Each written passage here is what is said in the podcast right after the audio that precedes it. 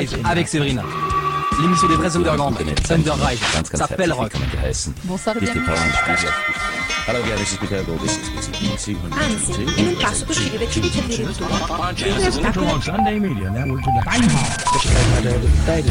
So, herzlich willkommen bei Deinhardt.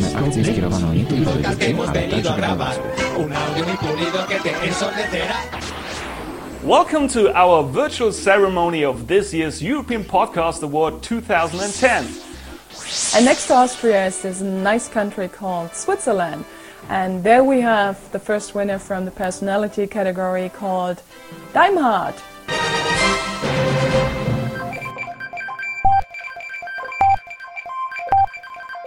Deinhardt. Das klingt gut. Herzlich willkommen zu Daimhardt Nummer 21. Grüezi miteinander zur 21. Ihr habt gehört, etwas ist neu und zwar haben wir einen neuen Jingle und den haben wir, weil wir was gewonnen haben. Und zwar sind wir National Winner of the European Podcast Award 2010 für die Schweiz geworden. Yippie! Ja, mich hat das persönlich sehr gefreut. Mich auch, super sogar. Das war so richtig äh, eine Rakete für, für die Motivation. Ja, und mich hat noch viel, viel mehr gefreut, dass ihr alle gesagt habt, ähm, dass wir es verdient haben. Ja, das, stimmt ja auch, oder? Ja, hoffentlich. Nur Es gab nur eine kritische Stimme, die ich bei Roman im Blog gelesen habe, dass wir quasi die Stimmen zusammengekauft hätten oder so. Oder ja, gut, aber äh, einen gibt's ja immer. natürlich. Äh, wir haben sie nicht zusammengekauft. Nein, das hatten wir gar nicht nötig. Nee. Das habt ihr gemacht. Und das Geld hätten wir auch nicht dafür. Also an dieser Stelle mal danke für eure Unterstützung. Ohne euch wäre das gar nicht möglich gewesen. Jawohl. Wir haben ja auch damit einen äh, physischen Preis gewonnen, Dirk. Genau. Äh, das wird noch nicht da sein, nehme ich an. Die haben geschrieben im Laufe des Januars. Oder? wir wollen es am 3. Januar, also eigentlich heute, Ja, wenn ihr die Sendung runterladen könnt, verschicken. Und ähm, wir sind schon sehr gespannt darauf. wir werden sicherlich äh, ein paar Worte verlieren dann über dieses Gerät. Das will die, Ja. Das will die Firma, die den Preis stiftet, natürlich auch. Deswegen Ja, macht sie das. Genau So- deswegen tun sie das. Die kommen ja auch immer wieder vor während der ganzen Zeremonie. Ja, War auch ein Pressesprecher von denen, war ja auch dort in dieser virtuellen Zeremonie dabei. ja, gar nichts dagegen eigentlich. Ja, und wir wünschen uns allen natürlich ein gesundes und glückliches neues Jahr. Ja, das ist das Allerwichtigste. Bleibt gesund. Am Glück könnt ihr auch ein bisschen was tun, aber wichtig ist, dass ihr gesund bleibt. Alles andere kann man irgendwie geregelt bekommen. Genau. Also ein gesundes und glückliches neues Jahr für euch. Ja, Feedback. Die 20. Sendung mit Röne Becker zum Thema Pearl war ja sehr spannend, also mindestens für mich sehr viel Neues. Für mich war auch sehr viel Neues dabei und das hat mit dem René richtig gut geklappt und auch sehr viel Spaß gemacht. Ja, und ihm offenbar auch. Ihm offenbar auch. genau. Danke, Röne. Danke, René. Ähm, wir sind unglaublich gut im Checkspace aufgenommen worden. Das ist der Stuttgarter Hackspace und äh, werden bestimmt nicht das letzte Mal da gewesen sein. Ja. Vielleicht ziehen die um, haben wir ja geschrieben. Äh, aber wir bekamen auch noch eine Führung und das war wirklich speziell. Das war toll, ja. Ja, hat mir gut gefallen. Es gab auch wieder Feedback zu Pearl, auch technisches Feedback. Schau, schaut euch das bitte an, falls euch das Thema interessiert. Vielen Dank Ja. für das Feedback. Danke für euer Feedback. Gerade heute, wir zeichnen äh, am Dienstag vor dem 3. Januar auf, gab es ein etwas längeres Feedback von dem Benutzer Lichtkind, Genau. was ähm, noch ein paar, paar Sachen richtig stellt. Danke, liebes Lichtkind, dafür und auch danke für die, ähm, für die ausführlichen Erläuterungen. Ja. Alles nachzulesen, ein- zwei Postings vor diesem. Ja, genau. genau, so ist es. Okay, Dirk hat gearbeitet. Er hat unsere Statistik äh, richtig gestellt oder, oder brauchbar gemacht oder wie man dem auch sagen will. Ja, genau. Wir haben am Anfang, als wir ähm, unsere Download-Statistik beachtet haben, haben wir einfach nur die Anzahl der angefangenen Downloads berücksichtigt, was natürlich nicht das ist, was tatsächlich bei den Nutzern ankommt. Ähm, was ich gesehen habe, ist, dass im Access-Log des Webservers die Anzahl der übertragenen Bytes mit, ähm, na, wie soll ich sagen, mit aufgezeichnet wird. Und was ich jetzt mache, ist, ich zähle einfach pro Episode die Anzahl der übertragenen Bytes zusammen und teile die durch die Länge dieser Episode und dann habe ich eine ziemlich genaue Zahl dessen, was wirklich heruntergeladen wurde. Das habe ich jetzt mal gemacht für, ähm, für den 21. bis 27. Dezember und da bin ich dazu gekommen, dass unsere Pearl-Episode insgesamt knapp 700 Mal heruntergeladen geladen wurde, also 100 Mal pro Tag. Dabei etwas mehr OGG und etwas weniger MP3. Also das war jetzt während einer knappen Woche. Genau. Ja. Und 100 am Tag, das finde ich schon, das ist schon eine Größenordnung. Wenn ich überlege, dass direkt am Tag, an dem die Episode rauskommt, es eigentlich einen richtigen Peak gibt, also wo richtig viel runtergeladen wird, wo es bestimmt vier, fünfmal so groß ist, dann liegen wir so bei dreieinhalb, 4.000 Downloads pro, pro Episode, für diese Episode. Das finde ich schon beeindruckend, ja, muss ich sagen. Ja, finde ich auch. Also ich freue mich. Ich, ich freue mich auch riesig darüber. Ja, so viel zum Feedback und zu, zu, zu internen Dingen. Das Thema für heute Windows und freie Software. Genau, eigentlich widerspricht sich das, ne? Aber wir haben mal vor, ähm, vor anderthalb Jahren, glaube ich, mit dem äh, Martin Steiger zusammen über macOS 10 und freie Software gesprochen. Und heute ist mal Windows und Open Source Software dran. Ja, genau. Für, für uns ist in diesem Zusammenhang wichtig, dass wir von echter Open Source sprechen. Da kommen wir nachher noch drauf zu sprechen. Und äh, für mich ist ganz wichtig, dass wir heute während dieser Ausgabe, wir wollen kein Bashing betreiben. Das ist überhaupt nicht unsere Absicht. Nee? Also Windows-User, äh, die sind in Ordnung. Windows selbst, das darf leben. Ich nutze, es jetzt privat seit etwa drei Wochen als Vorbereitung für, für diese Episode. Und morgen fliegt es weg. Ich bin da nicht ganz so diplomatisch. Ich muss, äh, ich muss Windows auf der Arbeit nutzen. Da unterscheide ich dann auch Spaß und Arbeit. Ähm, ja, gut. Ich finde mittlerweile, mh, Windows hat vielleicht noch seine Daseinsberechtigung für bestimmte branchenspezifische Anwendungen und für Spiele. Und ansonsten kann man alles andere auch mit jedem anderen Betriebssystem Genau. machen. Genau. Äh, Es geht mir einfach darum, dass wir hier nicht irgendwas schlechter machen wollen, als es schon ist, sondern wir sehen das eigentlich äh, ziemlich sachlich. Ja, genau. Ja, ähm, Open Source Software, das ist nicht Freeware. Genau, Open Source Software heißt vor allem, dass, dass der Quelltext verfügbar ist. Das ist ganz wichtig. Und ähm, freie Software oder Freeware heißt einfach nur, dass die Software gratis ist, also nichts kostet. Ja, man kann sich bei Freeware manchmal mit Feedbacks und so beteiligen, aber man kann selbst nicht an den Quelltext ran. Man kann vor allem auch nicht reingucken, was das Programm tut. Genau. Und es gibt durch das auch die, nicht die Möglichkeit, wenn das, äh, sagen wir mal, das Projekt am Sterben ist, dass daraus irgendein Fork entstehen könnte oder jemand das einfach weiterführt. Ohne Einwilligung des, des Inhabers geht das nicht. Genau. Dasselbe gilt auch bei Shareware. Genau, das ist ja meistens so, dass man ähm, die, die Software frei testen darf und wenn man sie länger nutzt, muss man bezahlen. Bei mancher Software ist es so, dass so ein, so ein össeliger Bildschirm vorher eingeblendet wird. Sie müssen aber bezahlen. Und bei mancher ist es wirklich so, dass die ähm, Nutzung in irgendeiner anderen Weise eingeschränkt wird. Und manchmal ist es einfach nur so, dass es zu einer moralischen Verpflichtung kommt, dass also keine weitere Einschränkung da ist, dass aber schon im Hinterkopf ist, dass man dafür bezahlen muss, wenn man es ben Ja. benutzt. In letzter Zeit gibt es auch vermehrt äh, Donetware. Äh, unter Linux und Windows eher weniger. Das ist bei, bei Mac so eine Seuche. Also es ist quasi Freeware und da kommt andauernd ein Pop-up hoch. Bitte unterstütze mich. PayPal, bla bla bla. Auf dem Mobiltelefon ist es ja ganz innen, dass man da immer Werbung einblendet. Also Genau. das, das ist auch keine Open Source Software, Ja. zumindest nicht so, wie wir sie verstehen. Aber, und das ist ganz wichtig, Open Source heißt nicht automatisch gratis. Ja, Das ist es nicht. Also jeder, der Open Source äh, Software entwickelt, also den Quellcode frei zur Verfügung stellt, kann theoretisch sein Werk verkaufen. ja, das kann er durchaus Wenn tun. er jemanden findet, der es kauft. So sieht's aus, genau. Ja, Obwohl ich glaube, nach einer Definition der Open Source Alliance ist es so, dass, das, dass die Software dann auch frei zur Verfügung stehen sollte. Aber rein der Begriff Open Source bedeutet halt nicht, dass es unbedingt gratis sein muss. Genau. Ähm, dann gibt es ja die verschiedenen äh, Lizenzen. Da haben wir mal in, äh, wo war das? In Vaduz, In glaub Lichten- ich, in Liechtenstein, in hm? Liechtenstein eine Session gehabt darüber. Die meiste Open Source steht unter GPL, General Public License. Äh, Es gibt aber auch artverwandte Lizenzen. Eine der bekanntesten dürfte äh, Apache-Lizenz irgendwas sein. Daraus kann dann auch ähm, Closed Source entstehen. Bei GPL ist das nicht möglich. Genau, und die freiste Lizenz ist die vom BSD. Ist auch meine Lieblingslizenz, die einfach nur sagt, dass man sie nicht haftbar machen darf, die, die Autoren für die Software und dass man nicht behaupten darf, dass man es selber gemacht hat, wenn man es woanders her hat. Das war's. Mehr rechte Einschränkungen gibt es nicht.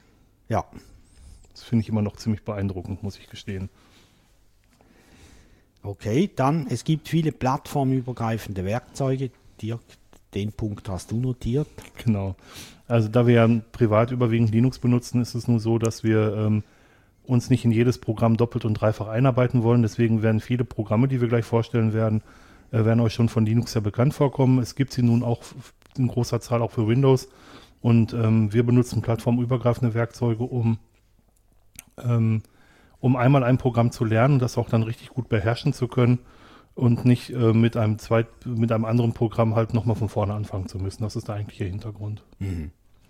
Genau, und vor allem mit, den, mit dem Output, den man generiert hat, den kann man wieder einsetzen dann. Das kommt nochmal dazu, genau. Ja. Äh, ja, das ist, ist für mich persönlich ein ganz wichtiger Punkt, dass, äh, dass die, die Open Source Software mindestens für Linux und Windows verfügbar ist. Mac ist mir im Moment egal, aber Windows und Linux. Obwohl es die sein. meisten dann auch halt noch für Mac Ja. gibt. Das, das ist, ähm, ist dann auch nochmal der Fall, genau. Ja. GTK sind häufige, also das ist ja in letzter Zeit ist da so ein richtiger Boom entstanden, GTK-Applikationen zu portieren nach, nach Windows. Anscheinend muss man auch dafür einmal nur die Bibliotheken, das äh, GIMP Toolkit tatsächlich installieren und dann kann man halt fast jede GTK-Anwendung auch unter ähm, Windows nutzen, wenn sie entsprechend kompiliert wurde. Genau. Und bei KDE, KDE kann man komplett unter Windows laufen lassen. Ähm, da gibt es ein ganzes Projekt, was sich damit beschäftigt, aber da bin ich nicht tiefer drin. Ich auch nicht. Bei GTK ist noch zu erwähnen, dass es manchmal verschiedene Versionen braucht. Dann gibt es zwei Installationen unter Windows. Ist aber nicht weiter schlimm. Ja. Ja. Ähm, ja, und Webanwendungen, die, die laufen ja praktisch auf jeder Plattform. In, allerdings nicht mit jedem Browser, da bitte ich aufzupassen. Wenn man sich jetzt mal Diaspora anguckt, den, das neue Social Network, die sagen, dass sie jeden aktuellen Browser unterstützen und ganz explizit den Internet Explorer nicht. Okay. Also man kann sich natürlich einen freien Browser installieren, Chromium oder ähm, Firefox zum Beispiel, damit geht das, aber mit, mit Internet Explorer geht es nicht und den werden sie auch nicht unterstützen. Und solche, solche Anwendungen gibt es immer mehr. Eigentlich würde ich jetzt gern ein bisschen fies lachen. Ja, das wäre letzten Endes das, was, was, äh, was die Entwickler rund um den Internet Explorer vorher gemacht haben, dass sie die Anwendung auf den Internet Explorer e- optimiert haben. Und jetzt kommt das Echo zurück und jetzt werden die halt nicht mehr vorher äh, nicht mehr vorgesehen. ja. Gut, shit happens. Naja, er hat ja auch kräftig an Anteilen verloren, der IE. Ja, in, in, in Deutschland ist der Firefox schon lange vorne. Ähm, in anderen Ländern weiß ich es gerade nicht auswendig, muss ich gestehen. Aber es ist auf jeden Fall ähm, deutlich in Nähe der 50%-Marke, das Ja. weiß ich wohl. Und Chromium hat auch deutlich aufgeholt. Wohl als Zweitbrowser, aber trotzdem. Das wird auch wieder meiner Meinung nach zurückgehen, wenn Firefox 4 da ist. Ja. Weil Chromium ist unglaublich schnell, was JavaScript angeht. Da ist Firefox Klassen um Klassen hinter. Und wenn jetzt die neue äh, JavaScript-Engine vom Firefox kommt mit Firefox 4, dann hat sich das auch wieder. Glaube Ja. ich, glaube ich fast. Es ist ich, Hoffen bin, bin, ich bin kein Prophet, ich weiß es einfach nicht, aber ähm, ich tippe da fast drauf. Ja, wir haben, Dirk und ich haben uns ein bisschen vorbereitet und äh, in unserem internen Wiki mal notiert, was wir alles brauchen unter Windows, also welche freie Software da einsetzen. Ähm, wir gehen, glaube ich, mal die Liste durch und sagen zu jeder Applikation was oder vielleicht auch nicht, je nachdem. Ja, Ja. Ähm, dazu ist noch zu sagen, ich, äh, ich nutze jetzt eigentlich absichtlich äh, zum einen Teil für die Vorbereitung dieser Sendung Windows privat und zum anderen wollte ich mich mal ja, ein bisschen dazu zwingen, es zu nutzen, weil wir bald migrieren bei meinem Arbeitgeber. Ich habe jetzt aber die Schnauze voll und mache das wieder weg. aber es war gut, äh, da mal zu sehen, was es alles gibt. Und grundsätzlich kann ich sagen, ich war überrascht, wie viele freie Software es schon mittlerweile gibt für Windows. das glaube ich, du hast Windows 7 getestet, ne? Ja, 64-Bit, ja. Genau. Äh, Habe ich da auf meinem R61, also ThinkPad drauf gemacht. Das hat eigentlich ganz gut geklappt. Was ich dabei bemerkt habe, ist, dass es Microsoft wieder einmal mehr geschafft hat, einen Lizenzdschungel zu erzeugen. Furchtbar. Es gibt da etwa acht äh, Versionen von Windows 7 oder noch mehr. Äh, scheußlich. Und ich habe irgendwo mal gelesen, dass die Business Edition keine Spiele enthält und deswegen eine eigene Lizenz hat oder sowas. Ja, also ist Das furchtbar. ich, ja, gut, geschenkt. Also ich habe das alles mit Windows XP getestet, weil ich Windows XP auf der Arbeit einsetze oder im Geschäft oder im Büro. Wie man hier in der Schweiz sagt, das ist da leicht anders. Büro. genau. Und ähm, auf nur 32-Bit-Maschine. Ja, Na, eigentlich eine 64-Bit-Maschine, aber das Windows läuft in 32-Bit da drauf. ja. Das habe ich auch nicht in der Hand, das macht, gibt der Arbeitgeber vor. Naja, du hast ihn ausgewählt, Dirk. Ja, das stimmt. Ich habe es auch gar nicht so schlecht angetroffen. Äh, Dirk hat da auch noch äh, immer wieder Bemerkungen gemacht. Wir werden es dann auch bei den Links, die wir beim Blogbeitrag hinterlegen, äh, auch sichtbar machen. Äh, es gibt ja eine Open Source DVD, Dirk, Genau. äh, die auch recht gut dokumentiert ist im Internet, was da drauf ist. Genau, man kann sich also eine Open Source DVD runterladen, auf der viele der Programme, die wir vorstellen werden, einfach schon drauf ist. Die kann man sich brennen und die Sachen einfach direkt von der CD, DVD runter ähm, installieren. Und es gibt mittlerweile auch eine Open Source DVD Spiele. Aber über, auf Spiele gehen wir hier gar nicht ein. Ja, oder Das- nur das ganz nur- am Rande. Ja. Nur der Komplettheit Ja. er erzählen. Genau. Ja, zuoberst bei mir, da steht 7-Zip, 7-Zip geschrieben. Äh, erwartungsgemäß ein Komprimierungstool, das mit sehr vielen Formaten äh, arbeiten kann. Also G-Zip und all die Dinger beherrscht das Teil. Äh, ist ganz gut. Gibt es natürlich auch für Linux. Das müssen wir jetzt nicht jedes Mal sagen. Das ist gegeben bei diesen Applikationen. Im kommerziellen Umfeld wäre das zu vergleichen mit WinZip, glaube ich, ne? Ja. So auch mit der Oberfläche. Ja, bei WinZip müsstest du einfach da noch ein Zusatztool dann installieren für, für die äh, Komprimierungsarten, die bei Linux benutzt werden. Das ist hier schon automatisch mit dabei. Okay. Dann AbiWord, das werden wohl die meisten kennen, mindestens vom Namen her, ist eine Textverarbeitung, ähnlich wie, wie äh, äh, OpenOffice, den Word-Prozessor oder wie halt äh, von Microsoft äh, Word. Nur deutlich schlanker Ja, und damit ähm, sehr wesentlich schneller und ähm, AbiWord erlaubt es kollaborativ zu arbeiten. Wenn mehrere Personen im gleichen Netzwerk sind, können die zusammen am gleichen Text arbeiten, Ja. wenn, wenn jeder ein AbiWord aufhat. Das habe ich neulich irgendwo gelesen. Ich habe es selber nicht ausprobiert, aber das habe ich neulich irgendwo gelesen. okay, wusste ich gar nicht. Spannend. Ja, gut, dass wir die Sendung machen. Ja, ja, so lernen wir. Ne? Dann Armageddon, das ist ein Spiel vom Klassiker Film Tron, der ja am 21. Januar äh, in die Kinos kommt, in einer neuen Folge. Echt, da erscheint auch unser Buch. Ist ja lustig. Ah, okay. Gut. ist ein Spiel. Und natürlich, selbstverständlich, nutzen wir auch Audacity. Ja, Ähm, zum Schneiden von Audio und genau. Zum- und Dirk. zum Schneiden, zum Konvertieren, zum Zusammenmischen. Unter Windows ist die MP3-Unterstützung schon mit dabei, automatisch. Ähm, bei Linux, bei Ubuntu weiß ich gar nicht, muss man da noch Lame installieren oder irgendwas braucht es da, glaube ich, noch für MP3, ich weiß es nicht mehr. Ich weiß es auch tatsächlich nicht. Wir, wir konvertieren ja anders in MP3. Ja. Genau. Mit, Okay. Sock, mit Socks. Genau.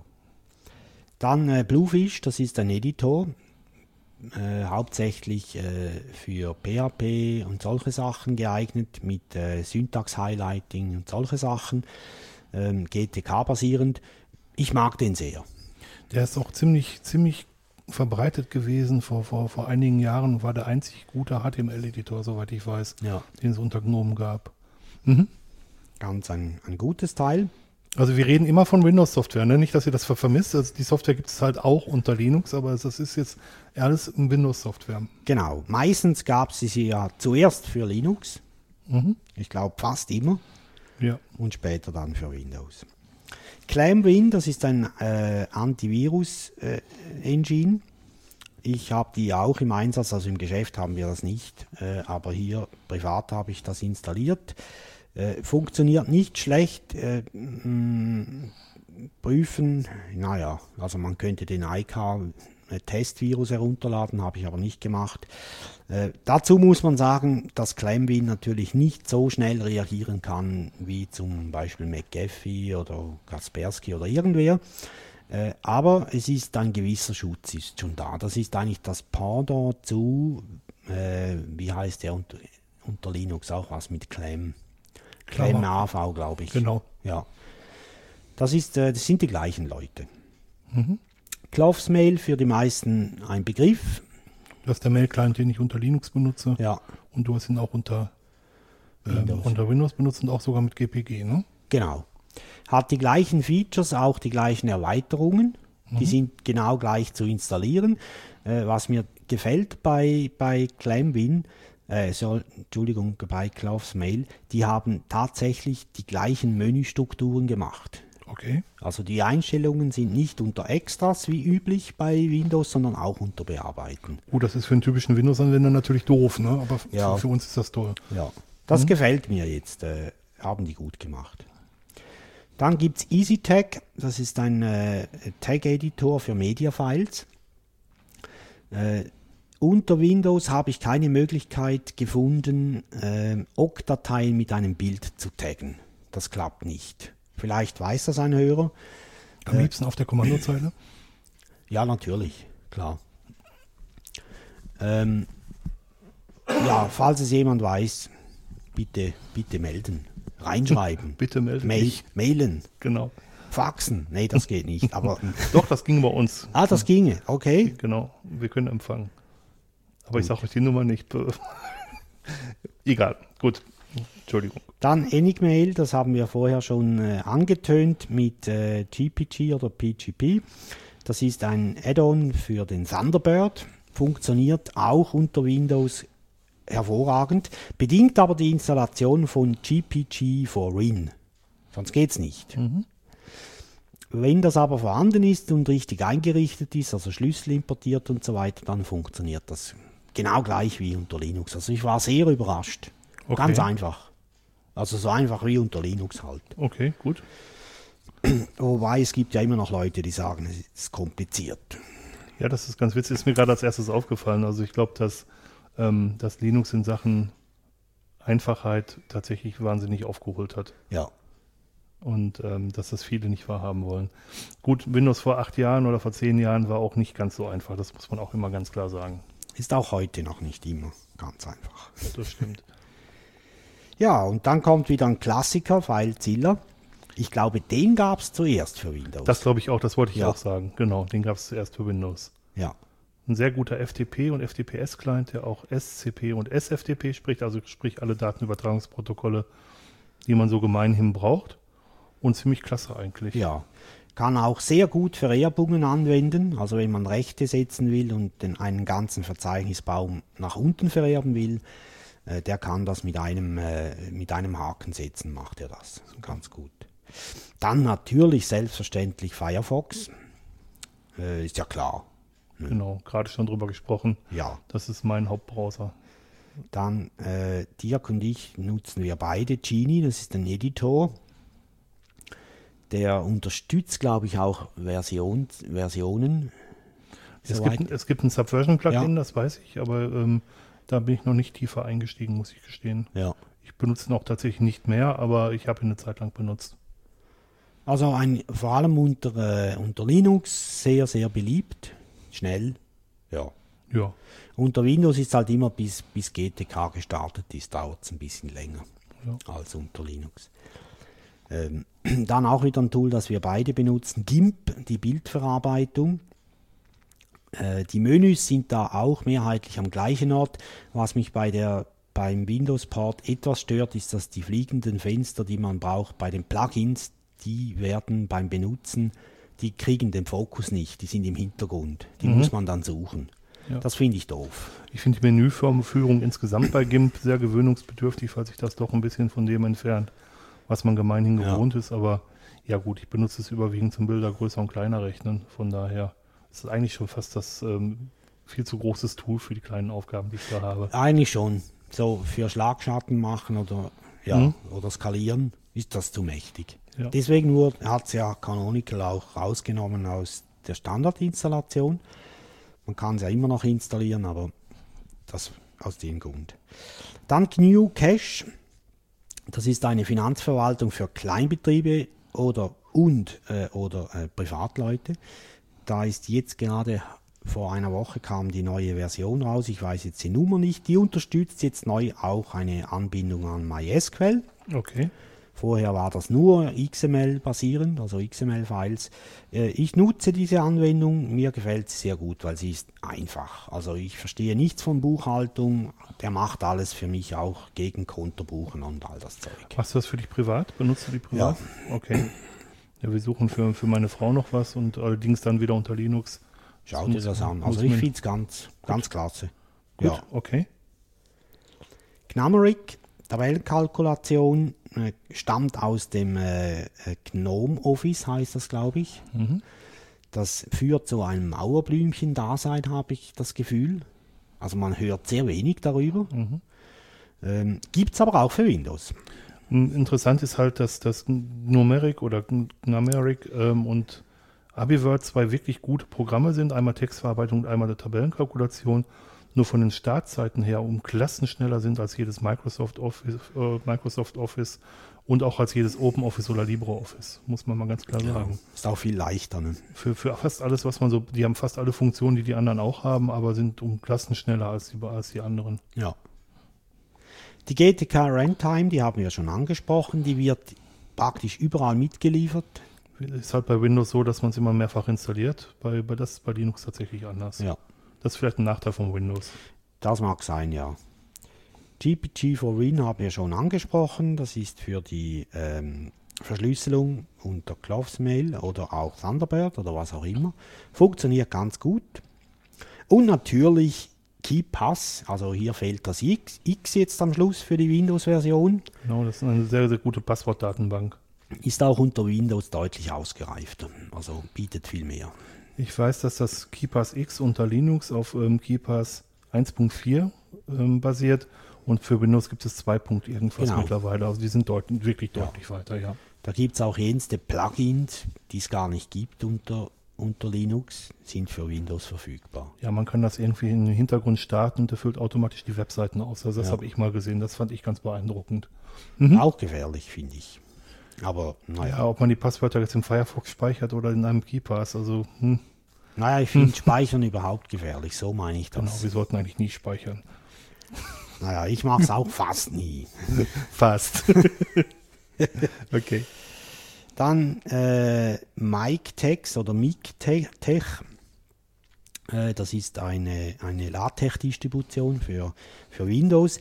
Wahrscheinlich die bekannteste unter Windows. Und die beste für Windows, glaube ich Ja. tatsächlich, genau. Mumble, Telefonie, äh, setzen wir neu bei Radio Tux ein. Hat mich überzeugt. Ich habe das allerdings jetzt erst unter Linux testen können, unter Windows noch nicht. Werde ich jetzt auch nicht mehr dazukommen, aber Der Server heißt Murmur ja, und der, der Client heißt Mumble und Mumble gibt es tatsächlich für, für alle Betriebssysteme, was es halt sehr, sehr leicht macht, auch mit verschiedenen Leuten äh, eine Konferenz abzuhalten. Genau. genau. Großer, großer Vorteil. Ja, und überall, also überall, jetzt unter Linux und Windows überall die gleichen Features. Das gibt jetzt nicht mehr unter Linux als unter Windows. Das gefällt mir. Mir, mir, mir gefällt es auch super Ja. gut. OpenOffice bzw. LibreOffice, also LibreOffice ist immer noch im Beta-Stadion, soweit ich weiß. Aber OpenOffice äh, kann man selbstverständlich auch unter Windows nutzen. Genau, also ich habe jetzt OpenOffice auf allen ähm, meinen Firmenrechner runtergeschmissen.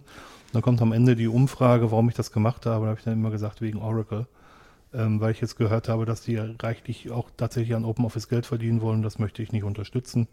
Äh, LibreOffice wiederum, man sagt, ist noch besser, beziehungsweise es gibt, glaube ich, einen zweiten Release-Kandidaten. Irgendwie so und das tut genau das gleiche, aber eigentlich brauche ich das gar nicht. Ich eigentlich auch kaum. Also Tabellenkalkulation habe ich noch gern, aber da gäbe es eben, da gäbe es dann Gnumeric dazu.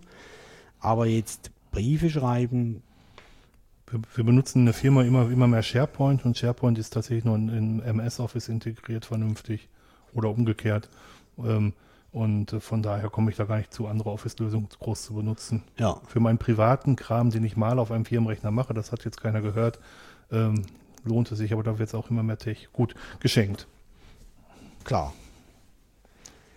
Dann gibt es einen PDF Creator. Ähm, ich wusste da gar nicht, dass den, dass den es auch gibt unter Linux.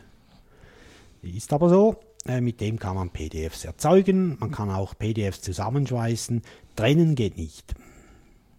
Da Okay. gibt es andere Tools dann dafür. Mhm. PDF-Sam, da kommen wir gleich noch zu. Jawohl. Dann SeaMonkey, das ist ein Browser, der ehemalige Netscape eigentlich. Äh, gefällt mir ganz gut, vor allem das, äh, der, der Mail-Client, der da noch dazugehört. Äh, ganz klasse. Das ist Browser, Mail-Client und äh, früher war noch ein Editor drin für Webseiten. Ja, ne? der ist immer noch dabei und ein Chat-Client. Okay, Ja, gut. genau. Äh, ist nicht schlecht, wird auch schön äh, fleißig weiterentwickelt. Mhm. Ist nicht schlecht, ja. StatusNet, das ist ein Identica Client, also StatusNet Desktop heißt er eigentlich ganz korrekt, ist aber weder unter Windows noch unter Linux wirklich brauchbar. Muss ich da ganz klar dazu sagen. Schade eigentlich, dass Ja. äh, StatusNet nichts hinkriegt. Noch Version 0.9. Ja. Ich ärgere mich da eigentlich sogar, schon sehr, sehr lange, Sta- schwarz drüber, ähm, Identica bzw. StatusNet nutzt exakt die gleichen Programmieraufrufe wie auch Twitter.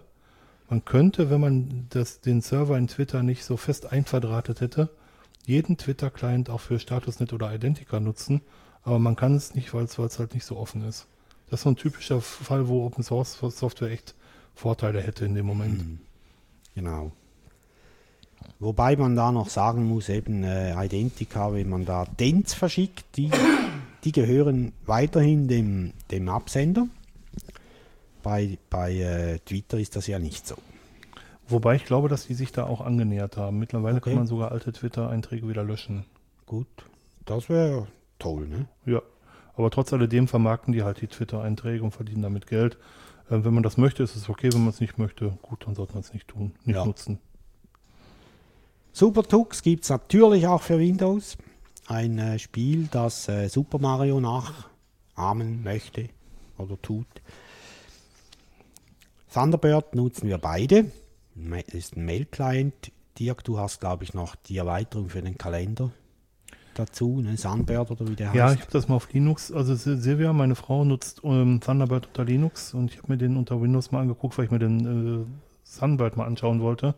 Nein, Lightning heißt das. ah ja, genau. Und ähm, ja, ich habe hab leider noch keine richtig gute Kalenderapplikation gefunden. Die gefallen mir alle noch nicht wirklich, muss ich gestehen. Und ich äh, mache immer mal ab und zu so, einen- so einen Vorstecher und gucke mir die, die, die Sachen alle an, aber so richtig gefällt mir noch keine. Ja, so der, das Pendant zu Outlook, das fehlt halt schon noch. Wobei Outlook nun auch nicht wirklich gut ist. ne? Das muss man leider Ah ja. auch lassen, muss man leider auch sagen. Einverstanden, aber es gibt ja praktisch keine Alternativen mehr. Ne? Also für einfache Kalenderapplikationen kann man sicherlich ein Evolution benutzen, was es glaube ich auch mittlerweile für Windows gibt. Ähm, aber ich finde so, find die Aufteilung bei Outlook nicht so toll und ich muss jetzt kein Tool haben, was versucht Outlook nachzubauen. Pff, Der Raffer. ja, ja. Okay. TextMaker äh, ist ein LaTeX-Editor. Werden die meisten kennen, die mit LaTeX in Verbindung sind.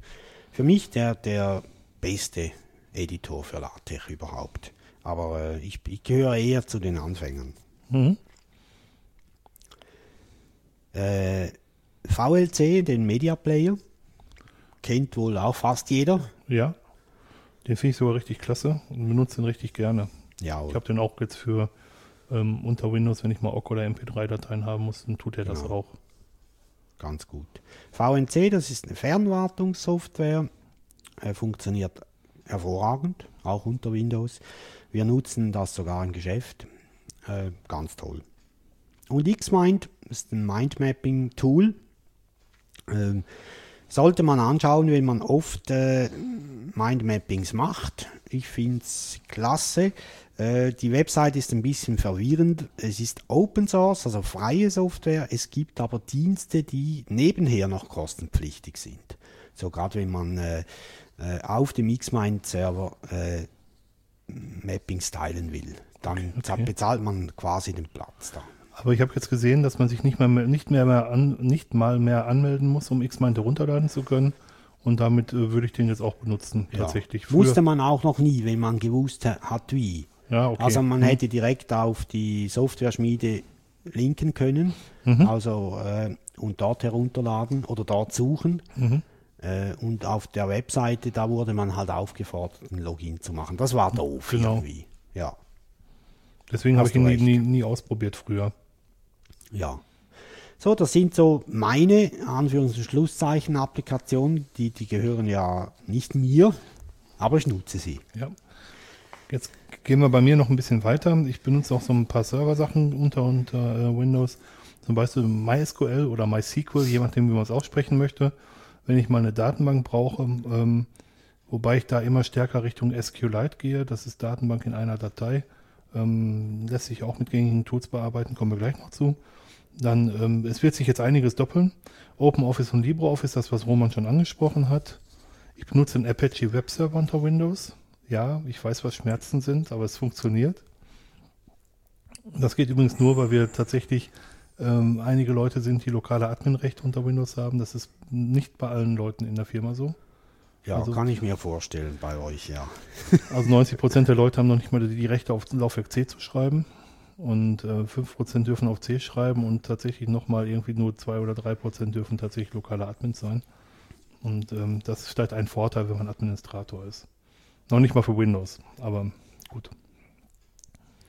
Audacity hatte ähm, Roman auch schon angesprochen. Ich benutze noch Cygwin als Arbeitsumgebung unter, ähm, un- unter Windows. Das emuliert ein, ein, ähm, eine Linux- oder Unix-Kommandozellenumgebung, wenn man so will. Und da gibt es einen Client, der nennt sich MinTTY, M-I-N-T-T-Y, den man bei Cygwin installieren kann. Und wenn man das tut, dann hat man Putty für Cygwin. Dann hat man nicht diesen schrotteligen, diese schrottelige Kommandozeile im Windows-Look, sondern dann kann man tatsächlich, so wie im Putty auch, mit der linken Maustaste markieren und mit der rechten einfügen. Okay, spannend. Damit macht das dann auch Spaß tatsächlich. Ja. Ich benutze oder vielmehr ich habe benutzt Eclipse, um größere Perl-Skripte zu schreiben. Das ist mir mittlerweile aber alles zu viel geworden. Ich habe das auch mal verblockt. Ähm, mittlerweile geht es mir immer mehr in Richtung einfachen Texteditor. Oder ich benutze Padre für Perl. Nachdem der René das so schmackhaft gemacht hat in unserem letzten Podcast, ähm, will ich mir das mal genauer angucken, bin aber dann noch nicht ganz weit gekommen tatsächlich. Ähm, ich benutze Evince als PDF-Betrachter, weil Evince einfach deutlich schneller startet als Ac äh, Adobe Acrobat Reader. Und das ist der Hauptgrund dafür. Ähm, ja, ich benutze einen File-Manager, der nennt sich FAR-Manager, F-A-R-Manager. Der ist von dem Programmierer von, von Ra, von diesem Packer geschrieben und irgendwann als Open Source freigegeben worden. Und das ist so ein, so ein Norton Commander-Klon. Ich möchte hier auf die Initiative der Free PDF Reader noch hinweisen, wo die Free Software Foundation Europe eine Liste von PDF-Readern ähm, aufgestellt hat, die auch unter Windows nutzbar sind, wo man halt Alternativen zu äh, Adobe Acrobat hat. Das war ja damals wichtig, als da die 13 Löcher oder wie aufgeflogen sind vom Acrobat Reader. Ich weiß nicht mal, ob die mittlerweile geschlossen sind. Das weiß ich auch nicht, aber ich weiß, dass es da eine ganz fiese Geschichte gibt, dass ähm, ein PDF anders am Bildschirm aussehen kann, als es ausgedruckt ist.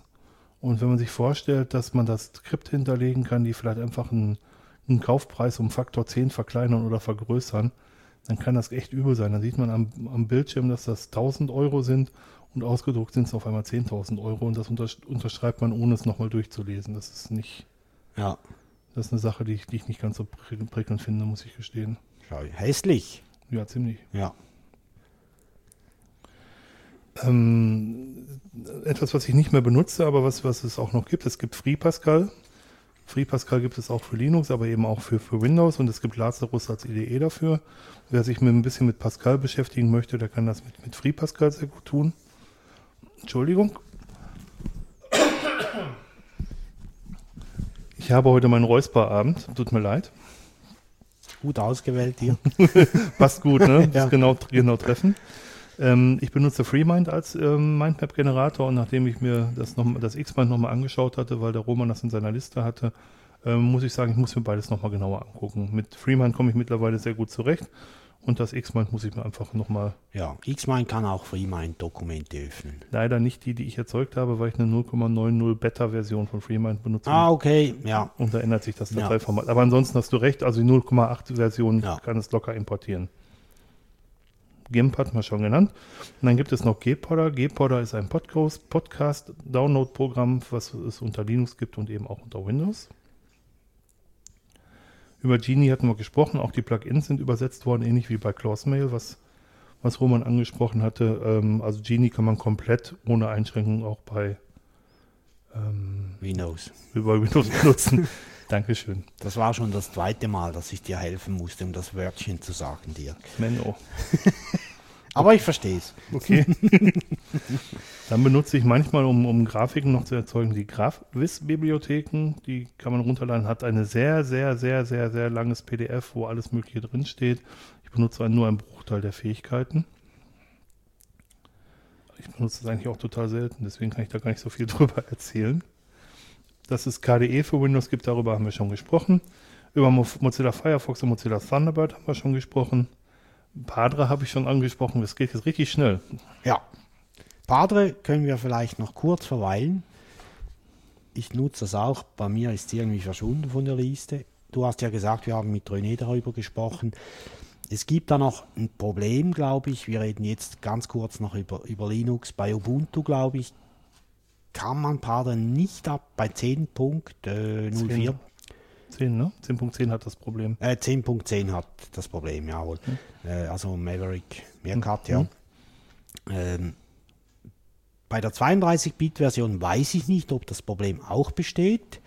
Aber bei den 32-Bit-Versionen, da gibt es ein Lösung, eine Lösung.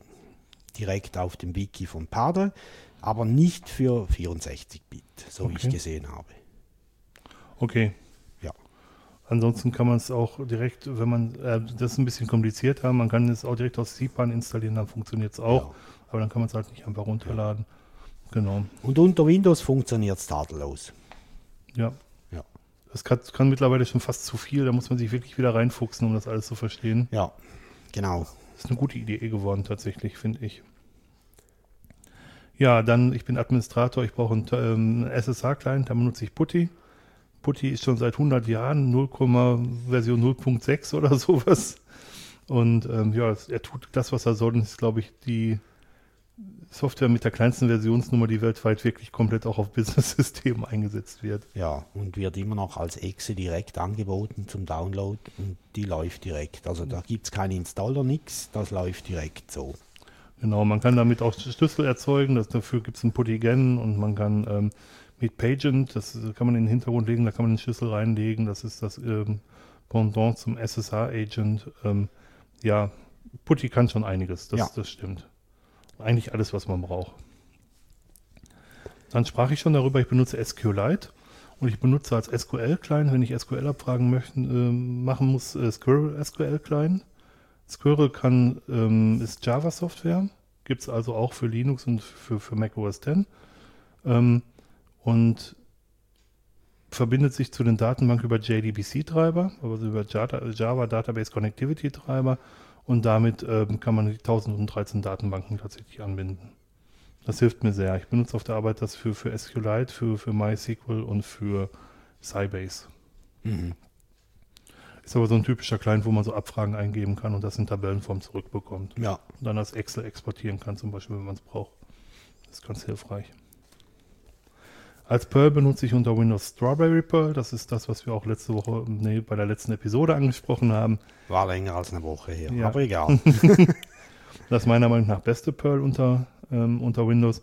Ich benutze das unter Windows, um, es, und, um die, die Skripte, die ich schreibe, unter Windows zu testen, um sie später auf Unix zu übertragen. Okay, Ich benutze als ähm, Aufgabenverwaltung Task Warrior. Task Warrior ist eine ähm, Kommandozeilen-Software, die ich unter Cygwin auch kompiliert habe, mhm. was sehr gut funktioniert. Puh, ein bisschen Luft holen. Ich benutze nicht MIGTech, so wie, wie Roman, sondern ich benutze TechLive. TechLive ist auch das, was unter, unter Linux in der Regel dabei Genau. ist. Und da gibt es einen Editor, der ist TechWorks. TechWorks hat den großen Vorteil, dass er die, das PDF genau auf der anderen, also dass er den Bildschirm zweiteilt. In der linken Seite ist der Editor und auf der rechten Seite ist das PDF. Und immer wenn man links im Quertext hin und her läuft, dann kann man auf der rechten Seite sehen, wo man im eigentlichen Dokument Okay. ist. Das ist ganz, ganz toll Ja. gelöst. Ja. Dann benutze ich den VLC Media Player genauso wie Roman. Ich benutze Vim als Editor unter Windows. Ja, das geht. Und auch Graphical Vim, also GVim, das ist das Ganze im Fenster. Einfach aus dem Grund, um nicht mehrere Editoren lernen zu müssen. Das ist Ja. genau der Hintergrund. Dann benutze ich noch WinSCP, Windows Secure Copy. Das ist eine Möglichkeit zwischen ähm, einem Windows-System und einem Unix-System Dateien auszutauschen über SSH. Das geht sehr gut. Und das bringt auch ein Plugin für den File-Manager mit, für den Dateimanager, den ich gerade angesprochen habe. Und damit übertrage ich Sachen zu Windows, äh, zu Unix und auch wieder zurück. Puh, noch drei Leute, dann habt ihr es geschafft. Ich benutze Wireshark. Wireshark ist ein Protokollanalysator, mit dem kann man sich äh, TCP-Dumps ausdrucken. Das ist jetzt alles sehr kompliziert.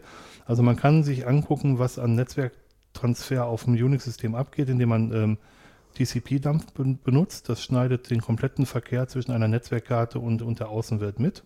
Ähm, und man kann diesen Dump in Wireshark einlesen und sich da, dadurch auch analysieren und auch suchen lassen. Das ist re relativ hilfreich. Um PDFs auseinanderzudrömeln und wieder zusammenzufügen, um auch PDFs trennen zu können, benutze ich PDF-SAM. SAM steht für Split and Merge. Das ist ein Java-Programm, was es ähm, sowohl für, für Linux als auch wieder für Windows gibt. Und für ähm, SVN-Anbindung benutze ich Tortoise. Tortoise steht für Kröte. Tortoise SVN, das bettet sich in den ähm, Explorer ein. Puh. Jo. Puh. Das war unsere Liste. Die ist natürlich dann auch sichtbar im, im Blogbeitrag. Spannend war noch beim, beim, beim Notieren dieser Liste haben wir ähm, auch ein paar notiert, die sich dann herausgestellt haben, dass sie nicht Open Source sind. Ja, Äh, das haben wir aber erst bemerkt beim genauen Nachsehen. genau. Also ich benutze da namentlich drei Tools.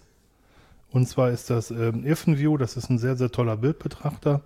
Äh, Taskbar Shuffle, damit kann man die, die Kommandozeile, ähm, die, die Programme auf der Kommandozeile hin und her schubsen, also auf, nicht auf der Kommandozeile, in der Task, Taskliste, in der ja. Taskliste hin und her schieben. Und Xping, das ist ein äh, X-Server für, für Windows. Ähm, und habe jetzt hinterher gemerkt, dass das alles drei nicht Open Source ist. Ja. Damit ist es eigentlich böse. Hinfort. Naja. naja. Böse. Ja, vielleicht kennt ihr noch mehr. Her damit bitte. Unbedingt, unbedingt. Ja, also es gibt bestimmt noch mehr, das ist uns klar, aber wenn ihr noch welche wisst, nennt uns diese bitte, äh, weil ich finde das sehr spannend. Ähm, was, was, was mir jetzt aufgefallen ist, wir sind jetzt hier so ein bisschen im Schweinsgalopp da durch, weil das sehr, sehr viele Programme sind. Ähm, wir wollen damit auch nur ein Bild vermitteln, dass man auch unter Windows ohne, ohne große Lizenzkosten vernünftig arbeiten kann. Es gibt sehr viele, sehr gute Open Source Software auch für Windows. Ja, das ist uns äh, aufgefallen und vor allem brauchbare, also die funktioniert auch ganz gut. Genau. Ja. Also braucht man nicht Raubkopieren. Nein, also ihr könnt, wenn ihr wollt, aber es ist nicht nötig. Nein, ganz, ganz genau. Also Ja. Wir wollen hier nicht mit dem moralischen Zeigefinger aufzeigen, aber man kann halt ähm, wirklich sehr gut arbeiten, ohne dass man große Lizenzkosten ausgeben muss. Und wer sich nicht zutraut, ein Linux zu installieren, der kann halt unter Windows auch sehr viel mit Open Source Software machen. Also wer heutzutage ein Windows hinkriegt zum Installieren, der kriegt auch ein Linux hin. Da bin ich fest von überzeugt. Ganz sicher. Jo, das war unser Beitrag zu ähm, Windows und Open Source. Wir freuen uns auf eure Ergänzungen. Unbedingt. Unbedingt. Das sind, ist ja jetzt nur die Auswahl dessen, was Roman und ich tatsächlich auch benutzen. Das ist lange nicht komplett. Genau. Ja, und ich muss dann mit Dirk noch ausmachen, ob wir jetzt diese Folge mal mit Windows schneiden oder nicht. Aber das sehen wir dann. Das ist dir selbst überlassen. Also wenn du das machst, kannst du das gerne unter Okay, Windows machen. machen wir doch das mal so. Okay. Und schauen, wie das rauskommt. Da sind dann halt die ganzen Tools wie Socks und so, die kommen dann nicht zum Einsatz. Obwohl es Socks auch für Cygwin gibt. Das Okay, ist keine Ausrede. naja, Gut, also du kannst auch machen, Dirk, wenn du willst. Nee, nee, nee, nee.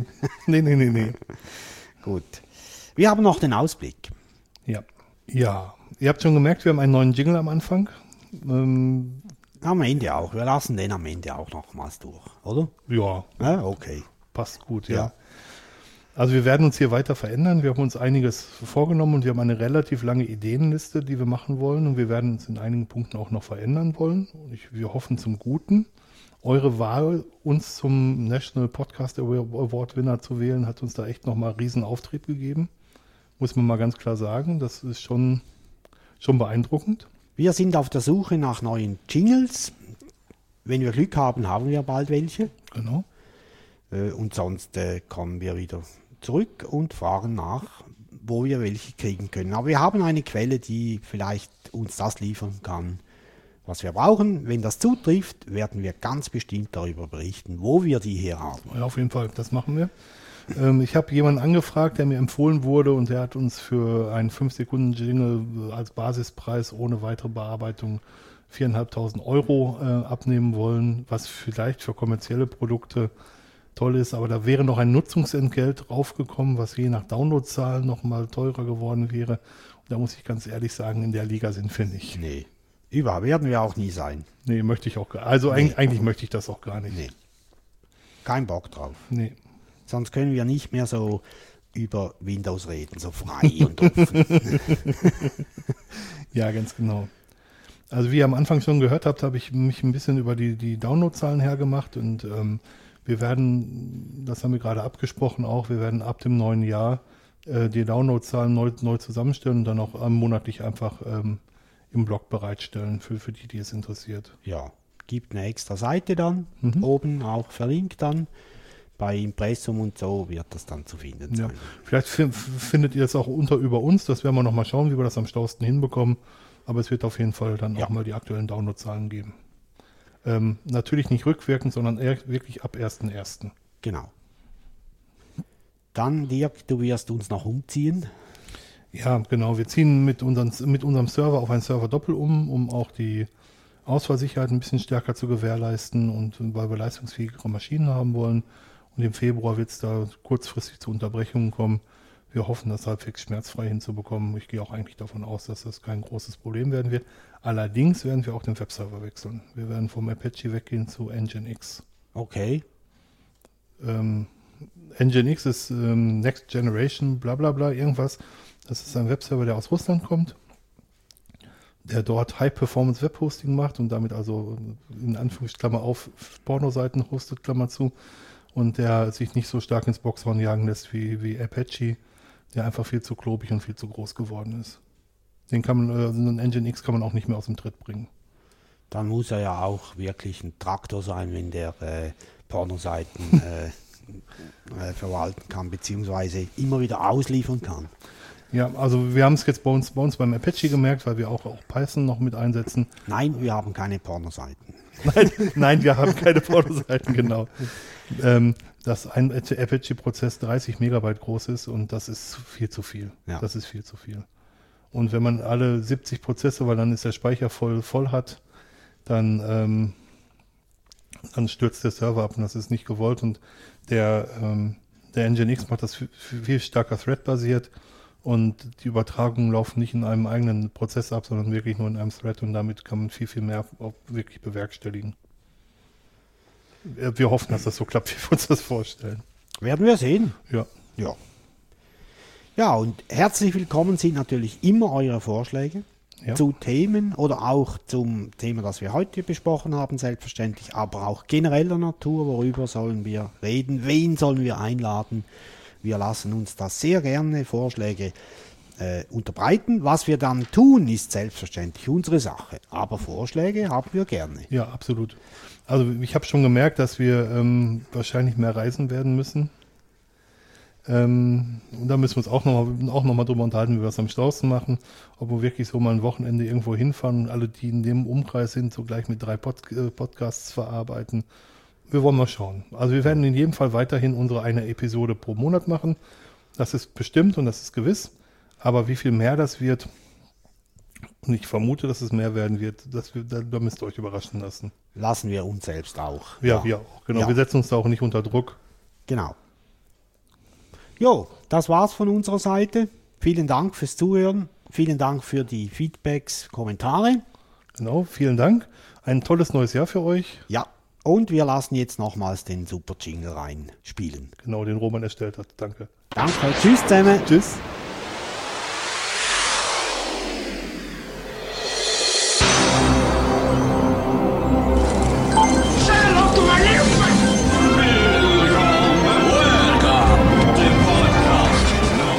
Podcast Nummer 157. Underreich avec Séverine. L'émission des vrais underground, ça s'appelle Rock. Bonsoir, bienvenue. Peter Gold.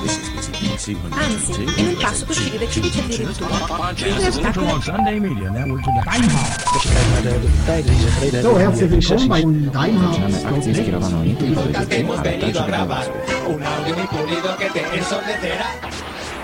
Welcome to our virtual ceremony of this year's European Podcast Award 2010. And next to Austria is this nice country called Switzerland.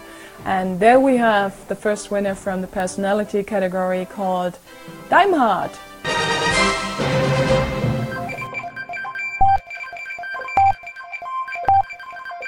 Daimhardt. Das klingt gut.